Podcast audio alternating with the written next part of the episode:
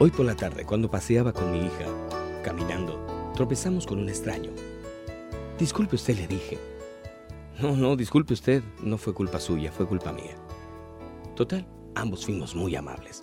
Continuamos nuestro camino y nos dijimos adiós. Pero al llegar a casa, otra historia se desarrolló. Esa misma tarde, mientras yo reparaba algunos muebles, mi hija se paró muy firme por un lado sin que yo me diera cuenta.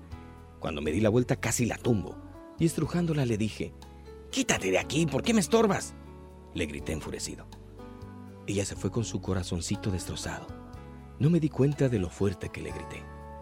Por la noche, cuando me acosté, escuché una voz muy baja que me decía, Cuando hablaste con ese extraño fuiste cortés, pero con la criatura que amas te portaste grosero. ¿Miraste en el piso las flores que ella te traía? Esas flores destrozadas las recogió tu hija especialmente para ti. Son unas rosas rojas, blancas y amarillas encendidas. Quería impresionarte y por eso se acercó por tu espalda y en silencio para no arruinar la sorpresa. Pero tú ni te diste cuenta de las lágrimas en sus ojos inocentes. En ese momento me sentí el ser más insignificante y las lágrimas comenzaron a salir de mis ojos. Lentamente fui al cuarto de mi hija y me arrodillé al borde de su cama. Despierta, cariño, despierta, chiquita, le dije. ¿Estas flores las escogiste para mí? Ella se sonrió y dijo, las encontré cerca de un árbol y las recogí para ti.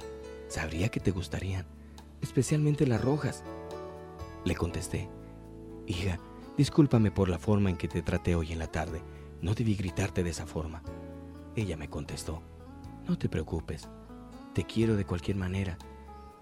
Y yo a ti, corazón. Y me encantaron tus flores, especialmente las rojas, le contesté. Como puedes ver, muchas veces tratamos mucho mejor a los desconocidos que a nuestros seres queridos. ¿Cuántas veces has maltratado a tus hijos porque se han portado mal, sin pensar siquiera cuáles fueron sus intenciones? Cada acto de nosotros será asimilado en el corazón de ellos y puede marcar el rumbo de sus destinos.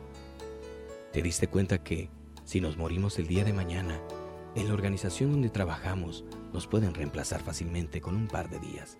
Pero la familia siempre sentirá la pérdida de ese ser querido por el resto de sus vidas y jamás podrán reemplazarlo. Y si lo pensamos un poco, invertimos más tiempo en nuestro trabajo que en nuestra familia. Una inversión no muy atinada, por cierto. También recordemos que nuestros hijos, a pesar de ser niños o jóvenes, merecen respeto y lo menos que pueden esperar de sus padres es amor y protección.